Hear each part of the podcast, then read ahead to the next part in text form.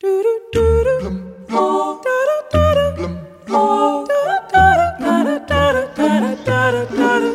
have a gentleman with us.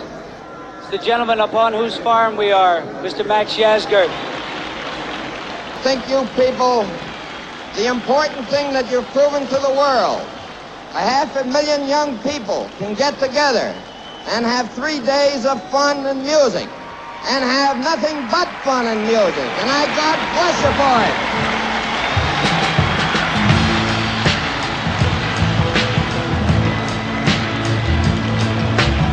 I pulled into Nazareth.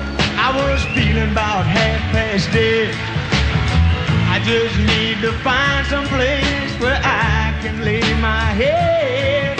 O Festival de Woodstock, realizado em 1969, teve lugar em White Lake, um lugar a cerca de 70 km de Woodstock.